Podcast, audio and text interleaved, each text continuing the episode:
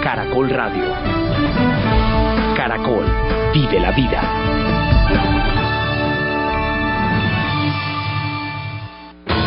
Caracol Radio. Historias del mundo. Diana Uribe.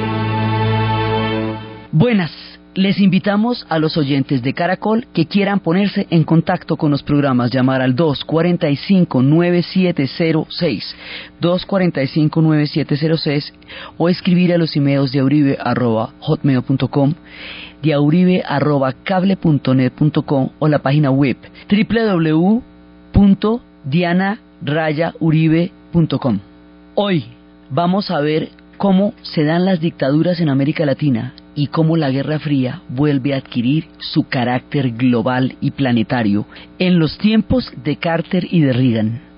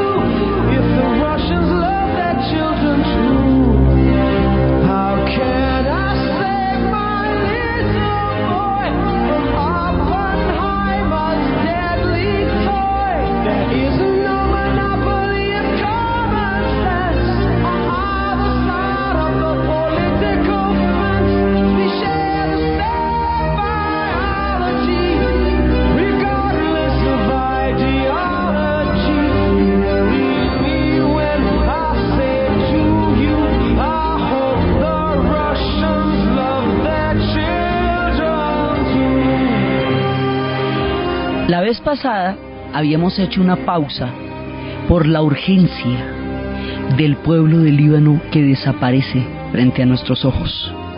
Hoy, después de, este, de esta mirada a las fenicios, hoy en peligro de extinción, tomamos de nuevo nuestro relato de la Guerra Fría. Estábamos en el golpe de Salvador Allende.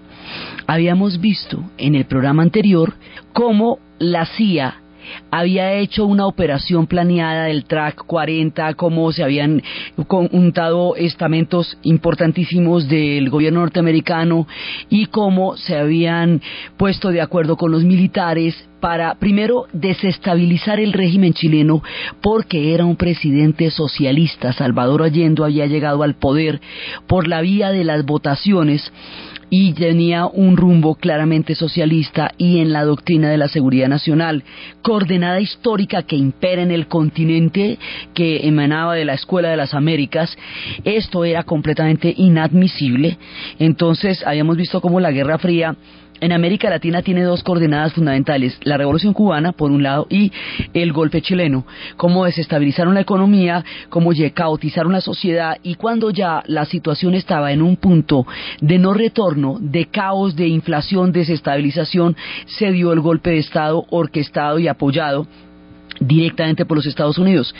Aunque el caso chileno sea el único directamente, eh, digamos, orquestado desde Washington, mientras que los demás no. El modelo brasilero estaba apoyado y tenía toda la bendición, pero realmente el que va a tener el, toda la geopolítica detrás es el caso chileno aunque el caso chileno es el único directamente comprometido con los Estados Unidos, el proceso chileno va a dar el aval para que el resto de dictaduras se afiancen en el continente. Entonces ya había pasado la brasilera en el 64, ya había pasado la uruguaya, ya había, llegado los, los militares al poder en el Uruguay, ya habían exterminado a los tupamaros, ya habían llegado al poder en el Paraguay, llegarían al poder en Chile en el 11 de septiembre de 1973, nuestro 11 de septiembre, el de América Latina, y ahora en el 76 después de una situación de caos y de inestabilidad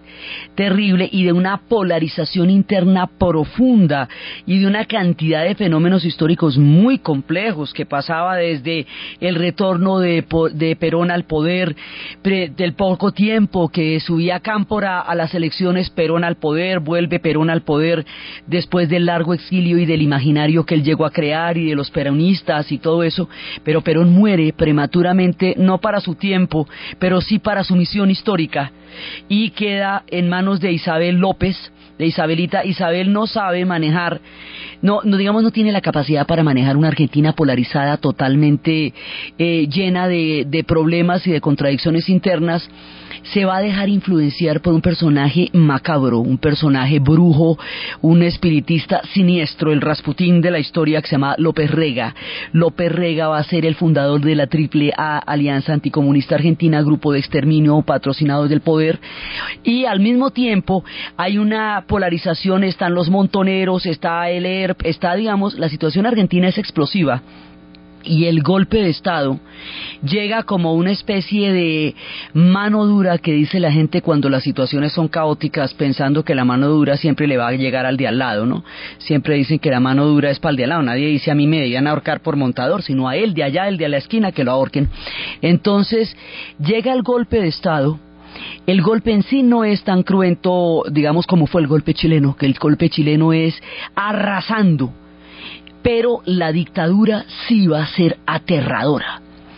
El caso chileno ha creado un clima y ha dado un mensaje que avala las dictaduras. O sea, el mensaje después de lo de Chile es que las dictaduras están bien vistas, que no va a haber ni trancas ni sanciones económicas por las violaciones de los derechos humanos, que hay vía libre por la vía de la no contradicción a todo lo que la dictadura quiera hacer.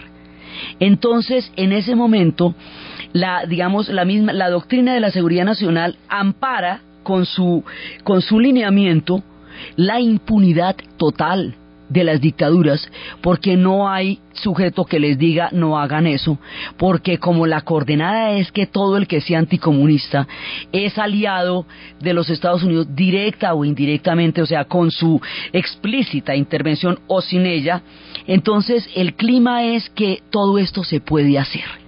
Entonces, ¿qué es lo que va a pasar? Va a haber una represión, como habíamos hablado la vez pasada, contra todos los intelectuales, contra todos los movimientos de izquierda, contra los simpatizantes. Había una, una referencia que decía que primero iban a ir por los, por los implicados, o sea, primero iban a ir por los militantes, luego iban a ir por los simpatizantes, luego terminaban yendo por aquellos que, por los que tenían afinidades con los movimientos, terminaron yendo por todo el mundo. El resultado es una catástrofe, un crimen de lesa humanidad. El resultado de estas dictaduras fue la persecución más aterradora contra una generación entera que desapareció. El resultado de esto son las desapariciones sistemáticas en todo el continente. Va a haber una, un plan que se llama el Plan Cóndor. El Plan Cóndor era un enlace de todas las dictaduras en las cuales se pasaban de unas a otras todas las informaciones de inteligencia y los mecanismos de represión, de manera que si una persona estaba en el Uruguay y huía hacia la Argentina, inmediatamente en Argentina lo detenían y lo pasaban directamente al Uruguay, igualmente por Paraguay, Chile o Brasil, todos, digamos, todos están metidos dentro de una integración de organismos de represión que hace que cualquier persona que intente huir por la vía del cono sur de la represión que se está dando en su país sea inmediatamente detenida y sea puesta a órdenes de aquellos de los cuales está huyendo. Eso pasa en todos. En el Uruguay los cadáveres llegaban al mar, habíamos hablado la vez pasada, y de cómo el letrero en el aeropuerto, el último en salir, apague la luz esto va a producir un exilio gigantesco, gigantesco, que habíamos visto que en el caso del Uruguay es dramático, porque es que ellos son cuatro millones de habitantes, eran en ese momento más de 800 mil huyeron, pues eso es una cuarta parte del país que se fue, se fueron los jóvenes, los argentinos son más, pero el exilio argentino fue impresionante. Y a todas partes llegaron los chilenos, llegaron en grandes soledades uruguayos, paraguayos, el cono sur se desocupa porque la vida se vuelve imposible allá y el fenómeno, digamos, que es común a la manera como se dio eh, la represión es el fenómeno de los desaparecidos. Los desaparecidos se van a convertir en un mecanismo de lucha del Estado contra lo que llamaban la subversión, o sea, contra toda crítica o disidencia que consistía en detener a una persona y no volverse a saber de ella nunca más. Esos desaparecidos con el tiempo aparecerían en fosas comunes, otros serían drogados y lanzados en pleno vuelo al mar de la Plata, los vuelos de la muerte. Otros serían llevados en una caravana sistemática que se hizo en Chile, la caravana de la muerte, más de 70 personas por todo el país, lista en mano, detenidas y asesinadas por las autoridades. Todo aquel que lo, lo detenían nunca volvió a aparecer y esto generó un movimiento que sería emblemático en el mundo porque sería el mecanismo a través del cual se conocería la atrocidad de lo que pasó las Madres de Mayo. Las Madres de los desaparecidos empezaron a reunirse en la Plaza de Mayo con sus pañoletas como símbolo. Durante años, al principio las llamaban las locas porque nadie les creía. A medida que el fenómeno se fue volviendo más y más grande, el mundo empezó a fijarse en estas mujeres que eran el testimonio de cómo sus hijos y sus esposos desaparecieron y nunca volvieron a, nunca los volvieron a encontrar. Un desaparecido es una persona cuyo duelo no se puede hacer porque siempre se le está esperando. No hay un cadáver, no hay un adiós, no hay una despedida, no hay un hecho. Hay una zozobra permanente que hace que nunca se pueda resolver ese duelo y que no se pueda voltear esa página y seguir adelante con la vida. Eso es lo que significa un desaparecido. Son crímenes de lesa humanidad que en, el, en Argentina se calcula llegarían hasta 30.000 desaparecidos en Argentina, en solo Argentina. Los datos son difusos. En los otros países aún no se completan, pero fue uno de los fenómenos más aterradores de toda la época de la Guerra Fría en, en esta parte del continente y el drama de ese fenómeno lo llevó a la música Rubén Blades. Alguien me diga si ha visto a mi esposo, preguntaba la. Se llama Ernesto X, tiene 40 años. Trabaja en celador en un negocio de carros. Llevaba camisa oscura y pantalón claro. Salió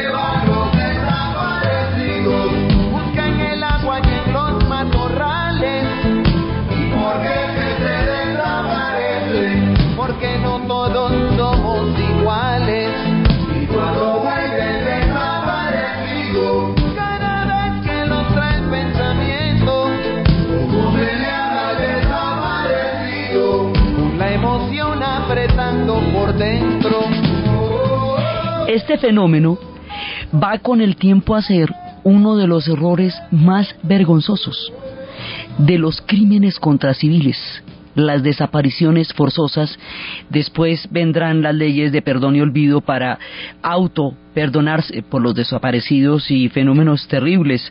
Rodearán esto, entre otras cosas, el secuestro de los hijos, de los bebés, de las mujeres que entraban a, a los centros de tortura embarazadas y después fueron dados a los militares o a las familias que estaban relacionadas con los militares. Los desaparecidos iban a centros de tortura como la Escuela Mecánica de la Armada y muchos otros lugares donde fue una, digamos, una tortura institucional estaba valorada la tortura como un método que se consideraba lícito dentro de la Guerra Fría. Esto es de una gravedad extrema porque ahí se retrocede toda la época de los derechos humanos que ha venido contando desde el Marqués de Vicaría que la tortura no tiene ninguna justificación y no mejora las situaciones. Entonces, todo este clima es posible por el caso chileno, porque el caso chileno era el que daba la, el aval para todo este tipo de, de situaciones. La dictadura se va a dar hasta el momento de la guerra de las Malvinas. La dictadura va a acabar con todo el movimiento de la nueva canción protesta. La vez pasada escuchábamos eh, Mercedes Sosa, escuchábamos algunos de los grandes cantantes de la, del movimiento protesta. Todos ellos van a tener que irse Piero cuenta que una vez eh, llegó a su apartamento y le dijeron que no subiera, estuvo en el apartamento de enfrente, vio cómo allanaban su casa y dice que en ese momento era cuando él debería haber muerto, me ha dicho que ese era el día de su muerte. Él sale del frente de su casa para un avión y de ahí sale del país. Dice que ese era el día de su muerte y que de ahí en adelante los días que ha vivido son los días que la vida le ha regalado Piero se va, se va Mercedes Sosa, se van todos, y hay un solo personaje que se queda desde otro ritmo musical. Ese otro personaje se llama Charlie García, es un rockero, el primer gran rockero de América Latina. Charlie García tiene la siguiente teoría. Él va desde el rock, como lo otro era canción folclórica, protesta, eso estaba terriblemente perseguido, pero el rock no el rock era un fenómeno totalmente nuevo y va a jugar un papel muy importante en Argentina. Entonces él se la juega a quedarse en Argentina, porque dice que alguien tiene que se quedarse para poderlos recibir cuando termine la dictadura y puedan volver del exilio. O si no, no va a haber quien abra la puerta cuando regresen todos a su tierra. Él se queda se queda cantando y se queda sofisticando las letras de una manera tal que no parezcan sospechosas a la dictadura, que no sean tan obvias, pero que sí están mandando un mensaje a la gente de lo que está pasando, los dinosaurios. Amigos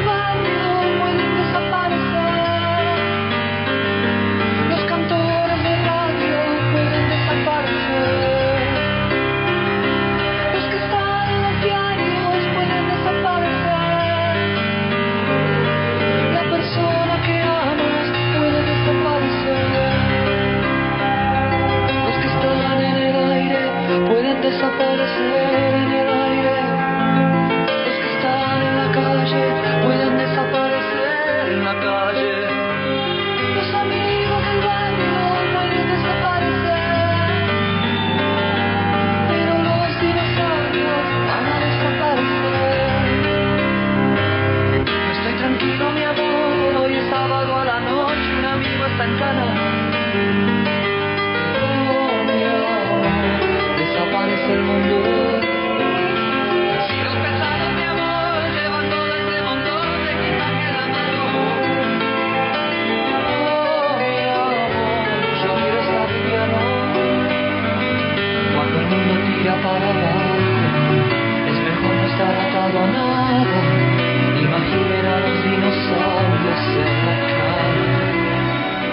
García hablaba de los dinosaurios, especie que desapareció del planeta. Y decía que los amigos del barrio pueden desaparecer, la persona que amas puede desaparecer, el que está en la calle puede desaparecer en la calle, pero los dinosaurios van a desaparecer. Dice, no estoy tranquilo, mi amor, hoy es sábado en la noche, un amigo está en cana. Oh, mi amor, desapareciendo.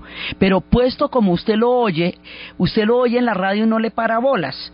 Entonces ese era el juego de Charlie García, un genio, un talento musical impresionante, cambia a otro lenguaje y a otro ritmo las canciones que van denunciando lo que está pasando en ese momento en la dictadura y va a ser el único que se va a quedar para dar testimonio y esperarlos hasta el día que efectivamente volvieron todos y se dio un gran concierto. Cuando todos regresaron, Charlie García se quedó allá para esperarlos. Entonces, la dictadura va a durar mucho tiempo hasta que el gobierno de Galtieri decide hacer un viejo truco que consiste en inventarse un enemigo para unir al pueblo argentino cuando ya la gente no le comía carreta al miedo de la dictadura. Entonces se inventa el recuperar las Islas Malvinas. Las Islas Malvinas son unas islas en el extremo del continente cerca de la Tierra del Fuego, donde hay más o menos 200 pastores y 10.000 ovejas. Eso es un peladero frío. Y resulta que eso lo tenían los británicos. Desde tiempos anteriores los británicos tuvieron una incidencia muy grande en la historia de Argentina. Ellos les dio por invadir las Malvinas para generar un patriotismo y crear una condición de efervescencia patriótica dentro de Buenos Aires, de Argentina, que en su momento lo lograron. Entonces logran que los argentinos se movilicen, logran, van a monopolizar y van a amordazar la prensa a tal punto que la gente va a estar convencida todo el tiempo de que estaban ganando. Y lo que quieren hacer los, dictadores en Argentina, que es inventarse una guerra para cohesionar a su pueblo, a ellos les va a salir el tiro por la culata, pero en cambio a Margaret Thatcher le va a quedar de papayita.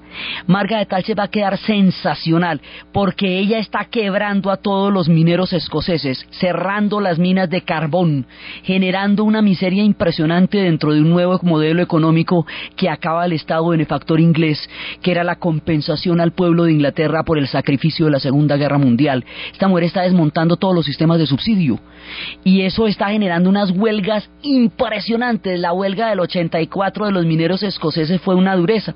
Entonces, ella lo que va a hacer es aprovechar la guerra de las Malvinas para generar, para responder a un ataque y ahí sí lograr un nivel de cohesión interno. Inmediatamente les manda, le, le van a mandar los barcos y los despedazan. Mejor dicho, esta gente no vio media hora. O sea, los argentinos no tenían ahí ningún chance. Esto era pelea de toche con guayaba. Era un ejército creado para la tortura y para la represión interna, pero no era un ejército que se le pudiera medir al ejército británico y a la naval. Eso, mejor dicho, no estaba la figura escrita.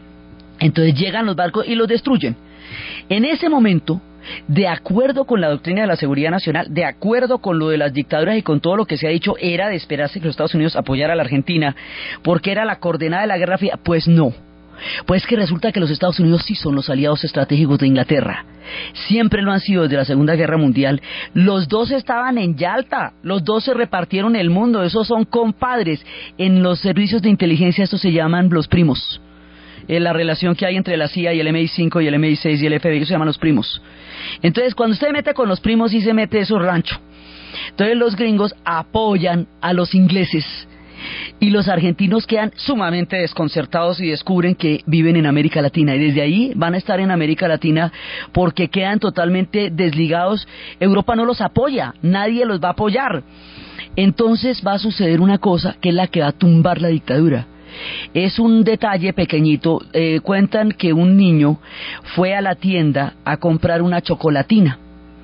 Y en la chocolatina encontró que estaba la dedicatoria, fue donde su padre le dijo que la chocolatina tenía la dedicatoria que él le había puesto a los soldados en el frente. Qué extraño que tres meses después la volviera a encontrar en la tienda. El padre se pone a investigar y descubre lo siguiente. Al pueblo argentino se le pidió la donación de un día de salario para sostener a los muchachos en el frente, para equipar a los muchachos en el frente. El día de salario y las joyas y toda la donación del pueblo argentino se la robaron los militares y estaban en, grados de corrupción muy grandes, también eso fue otra de las cosas que desprestigió a la dictadura. Los muchachos en el frente murieron de frío. En las Malvinas peleaban con tenis, muchos murieron congelados, mientras que Inglaterra tenía las divisiones élites, que son los Gurkhas, que son unos, unos pueblos nepalinos absolutamente feroces que pelean con unos cuchillos curvos. Y entonces ahí no había ningún tipo de chance, pero sobre todo los chicos, los soldados, los jóvenes soldados argentinos fueron mandados al frente a una emboscada. Muchas veces hubo generales que no estuvieron, que no fueron a batalla. Entonces, cuando el pueblo argentino descubre que lo robaron, que le robaron todo, el día de salario, las mantas, todo lo que donaron para apoyar a los muchachos en el frente y empiezan a llegar las historias de las Malvinas de cómo los dejaron solos y cómo estaban enfrentando un ejército de los más grandes de la tierra sin ningunas condiciones. Eso el pueblo argentino no lo va a aguantar Y cuando descubren que los están mintiendo, que nunca estuvieron ganando la guerra, que todo el tiempo la prensa y en los medios de comunicación les dijeron mentiras porque la dictadura los tomó como parte de la campaña, las, las, noticias muchas veces son parte misma de la guerra, cuando se dan cuenta que la mentira está por todas partes y tienen los desaparecidos porque es que entre los desaparecidos y los chicos de las Malvinas se fue una generación completica. Entonces cuando se dan cuenta de eso, esa sí no se la van a aguantar, esa ya no se la van a aguantar. Y en ese momento cae la dictadura. La que queda regia es Margaret Thatcher, que va a ser reelegida otro periodo. Ella sí queda reencauchadísima. Galtieri le hizo un favor a la Thatcher inmenso porque le garantizó en la política de cohesión interna para Inglaterra que quería Argentina para sí misma. Esa es la época en que no se puede pasar música en inglés y llega el rock en español. Y ahí es cuando cae la dictadura. Ya en ese momento está entrando la era de Jimmy Carter. Y la era de Jimmy Carter es una era completamente diferente porque esa es una era de los derechos humanos. Por eso Carter en ese momento no él desde cuando él subió a la presidencia ya no está apoyando las dictaduras económicamente, ya empieza a ponerle sanciones y deja que se caigan por su propio peso. La dictadura argentina se derrumba las demás dictaduras harán unos procesos de transición hacia la democracia muy restringidos. Pinochet quedará como senador vitalicio, serán de elecciones indirectas y habrá unas leyes de perdón y olvido que van a hacer los militares para evitar que sean perseguidos por los crímenes que cometieron durante las épocas de la dictadura. Leyes que solo hasta ahora, hasta el momento del relato, hasta el 2000, hasta esta época, desde 2000 en adelante empiezan a revocar. En la devolución del canal, un hecho trascendental porque era el corazón de toda la geopolítica norteamericana desde que la hemos visto en la región, es una cosa que va a suceder en tiempos de Carter y que le va a dar una viabilidad histórica al pueblo panameño.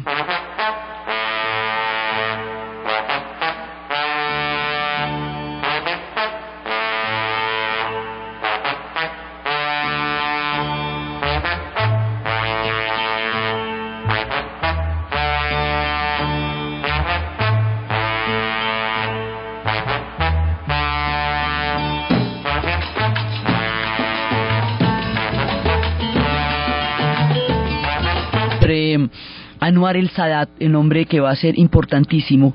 Esto por un lado y por el otro lado, el hecho de que la política de los derechos humanos se vuelva una condición de Estados Unidos le permite la liberación a miles de judíos que estaban presos en Rusia y que estaban en los campos. Los judíos fueron terriblemente perseguidos en Rusia.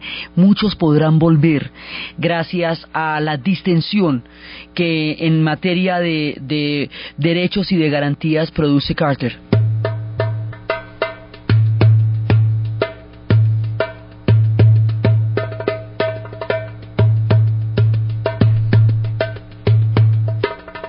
Situaciones históricas se le van a salir de las manos y van a hacer que su política se desprestigie, aunque sea una política que acercaba mucho más al mundo hacia la paz.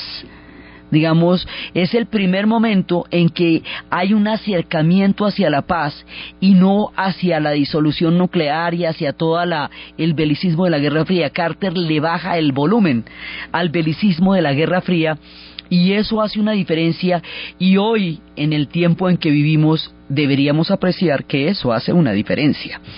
Entonces, resulta que en esa época le va a estallar a Carter una, digamos, un fenómeno que nadie se lo imagina. La revolución fundamentalista islámica en Irán que lleva a los chiitas al poder por primera vez desde el siglo X y el siglo IX en que empezaron estas vertientes históricas, va a ser furiosamente antioccidental porque se acuerda que habíamos visto del golpe de Estado que se le hizo a Mossadegh en el 51 para evitar la nacionalización del petróleo. Pues a partir de eso y de la, los contratos que se habían hecho para repartirse el petróleo en contra de los intereses de los pueblos petroleros, en digamos, toda una historia de traiciones y una historia de de, abusos se va a revertir en una revolución que es furiosamente antioccidental porque es como digamos la, la manera de, de, pasar una cuenta de cobro de las utilizaciones que se hicieron de su territorio y de su política y de su cultura durante tanto tiempo. Esto va a llevar al secuestro de unos, de unos norteamericanos que van a ser tomados como rehenes. Carter va a hacer una operación para rescatar esos rehenes y la operación va a ser un fiasco. Y no solamente no los puede rescatar, sino que los rehenes después van a ser dispersos por el inmenso territorio iraní y ahí sí ya no los puede recoger nadie y poco tiempo después va a empezar la guerra entre Irán e Irak. El asunto es que la crisis de los rehenes va a constituir un desprestigio terrible para Carter, porque falla en el momento en que esperaban que fuera capaz de ejercer una mano dura, y esto va a hacer que se debilite políticamente muchísimo con respecto a la opinión pública norteamericana, y eso le va a dar el piso y le va a dar la, las condiciones políticas de apoyo para que se dé el paso de la era Reagan. Reagan va a venir después porque se consideraba que Carter era blandengue cuando Carter lo que quería era alejar el mundo de la guerra de la amenaza nuclear. Consideraba que ese era su papel como gobernante y era, digamos, para el mundo era mucho más chévere que estuviera Carter porque salvaba a la, al planeta de condiciones bélicas aterradoras. Pero la crisis de los rehenes lo va a debilitar terriblemente. Y si la crisis de los rehenes lo va a debilitar terriblemente, lo que lo va a, digamos, lo que lo va a hundir muchísimo y lo va a cuestionar en términos, no, no, no es su culpa, o sea, él no podía hacer nada, pero le toca a él y eso tampoco le va a ayudar nada, en la invasión de los rusos a Afganistán la invasión de los rusos a Afganistán, que en un momento parece un golpe exitoso, va a empezar un andamiaje impresionante que va a dar con el fin de la Unión Soviética. Pero en un principio, políticamente, el precio le toca a Carter, aunque lo que vayan a pagar los soviéticos por Afganistán sea el dolor máximo, será el Vietnam de ellos. En ese momento, cuando Carter estaba intentando distensionar al mundo, entran los rusos en Afganistán y eso va a ser mucho más difíciles y menos sostenibles las condiciones de Carter. Carter es un reformador, como en su momento lo fue Allende y como más adelante será el personaje que está escondido detrás de nuestras futuras historias, que será Mikhail Gorbachev. Carter en su momento es un reformador, pero las extremas de un mundo convulsivo van a ser muy difícil que se vea el papel de reformador. La entrada de los rusos a Afganistán marca un capítulo con sangre que aún no se resuelve para el pueblo afgano y que sería una tragedia para mucha gente y que marcaría el comienzo del fin de la Unión Soviética.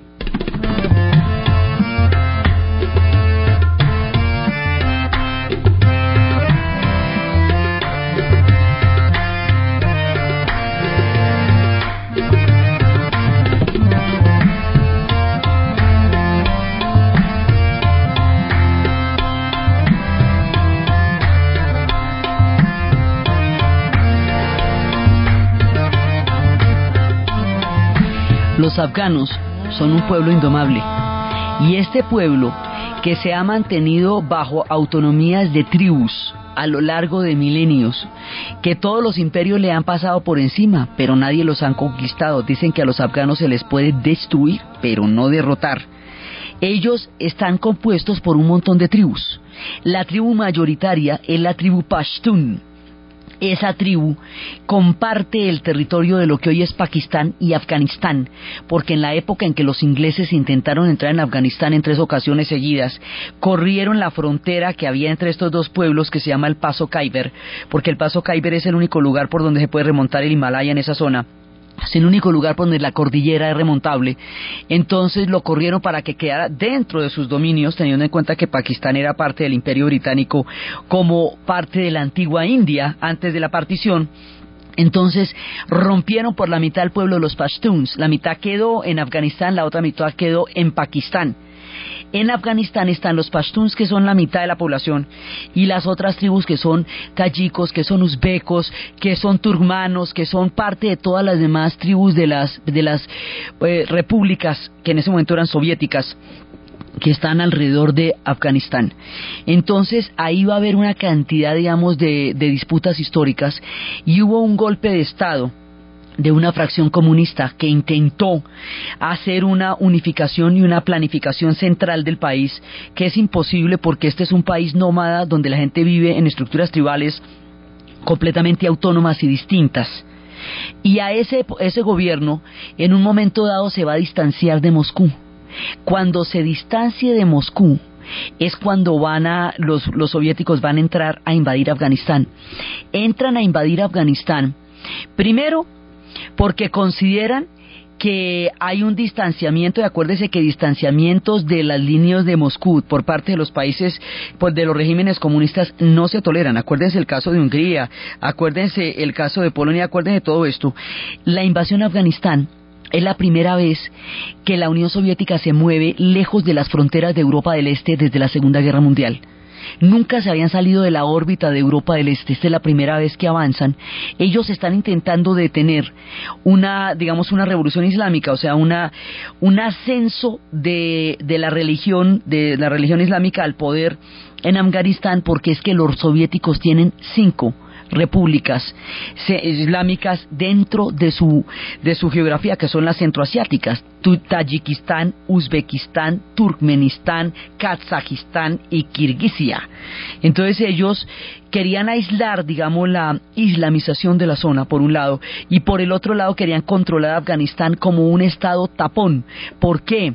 Porque es un estado que queda al lado de Irán, que en tiempos del Shah era claramente de parte de los Estados Unidos, y en tiempos del Ayatollah tampoco va a ser soviético, y porque al otro lado está Pakistán, que siempre estuvo con los Estados Unidos desde que la partición hizo que la India tomara un rumbo independiente y que los pakistaníes se, se alinearan del lado de los Estados Unidos. Así que esto es un estado tapón entre todo el interior islámico de las repúblicas soviéticas, entre Irán y entre Pakistán, la geografía tan supremamente estratégica en el centro del Asia para los soviéticos hace que sea deseable controlar el territorio de Afganistán para esparcir sus fronteras de seguridad durante la Guerra Fría. Los afganos son indomables. Los soviéticos entran con la idea de que allá van a pelear contra los norteamericanos porque los norteamericanos están apoyando a los afganos. Eso le dicen a los soldados soviéticos. Los soldados soviéticos nunca encuentran a los norteamericanos. El único que fue por allá fue Rambo, que estuvo por allá en Rambo 3 peleando con las cabras entonces queriendo que su país lo quisiera, pero no los encuentran directamente porque no están directamente allá, están apoyando, pero no directamente, y los soviéticos se van metiendo en un problemonón en un problemonón de un tamaño, esta guerra coge unos niveles de atrocidad, la persecución de los soviéticos al Islam como cultura, como civilización, en un país que fue parte de la ruta de la seda, en un país que fue parte del imperio persa, en un pueblo que tiene una gran, gran bagaje en la historia, va a ser horrible. Los soviéticos van a arrasar poblaciones enteras, van a cometer niveles de atrocidad como los gringos en Vietnam. Afganistán va a ser el Vietnam de los soviéticos. Y esta atrocidad con que los soviéticos entran y la superioridad con que los soviéticos se consideraban civilizadores por estar llevando el socialismo a un pueblo islámico, considerando que el Islam era la barbarie y el socialismo era la civilización y la cultura, y el permiso que se dan por esa vía para destruir a los afganos, lo mismo que el colonialismo se permitió todo eso, eh, los franceses y los británicos en su momento, con el sudeste asiático y con todos los pueblos africanos y todo eso, ese mismo esquema el desprecio, la crueldad, va a hacer que las facciones religiosas se vayan a exacerbar como una resistencia de un pueblo que está siendo sitiado por un invasor formidable, enorme, que son los soviéticos.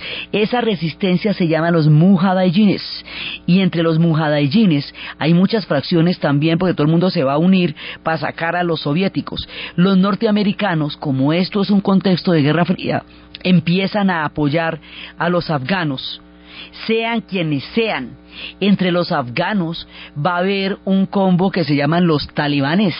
Los talibanes van a ser apoyados por los Estados Unidos con todo el armamento y con todos los juguetes porque están contra los soviéticos. Cuando los soviéticos salgan de allá con el rabo entre las piernas, traumatizados, heridos, aterrados, con una pesadilla de la que todavía no pueden ni hablar, los talibanes van a quedar listos para el poder y las cosas se van a complicar inmensamente. Por Afganistán empieza la caída de la Unión Soviética Soviética. Por allá es que van a empezar los pasos de Animal Grande. Y si por allá empiezan los pasos de Animal Grande, que son los que están sucediendo en el Asia, por el otro lado ha subido al Vaticano un papa polaco, por primera vez un papa eslavo, y por el otro lado en el país de Polonia empiezan los movimientos que junto con Afganistán van a llevar hacia la caída de la Unión Soviética, ya en los tiempos primero de Reagan. Entonces, ¿cómo se va a dar el cúmulo de acontecimientos? Que precipitarán hacia la caída de la Unión Soviética la revolución de los valores, la revolución de terciopelo, el, la manera como Afganistán erosiona y destruye la mística y la fe del ejército soviético y los pone en evidencia frente a su propia incapacidad para manejar un conflicto que se le salió de toda proporción, es lo que vamos a ver en el siguiente programa. Entonces, desde los espacios de los cambios de la historia, desde los primeros tiempos de la dictadura hasta los tiempos de los grandes virajes, donde en esa década se van a dar cambios impresionantes en toda la esfera cósmica de la humanidad, desde los tiempos en que Polonia se prepara para empezar a recuperar su tiempo y su autonomía tantas veces pisoteada en la historia, desde los tiempos en que los afganos van a llevar a cabo una de las luchas más tenaces contra la potencia más fuerte del Asia en esa época y desde el momento en que empiezan a temblar los pies del gigante, los pies de la Unión Soviética en la producción Ernesto Díaz, en la narración de Ana Uribe y para ustedes feliz domingo.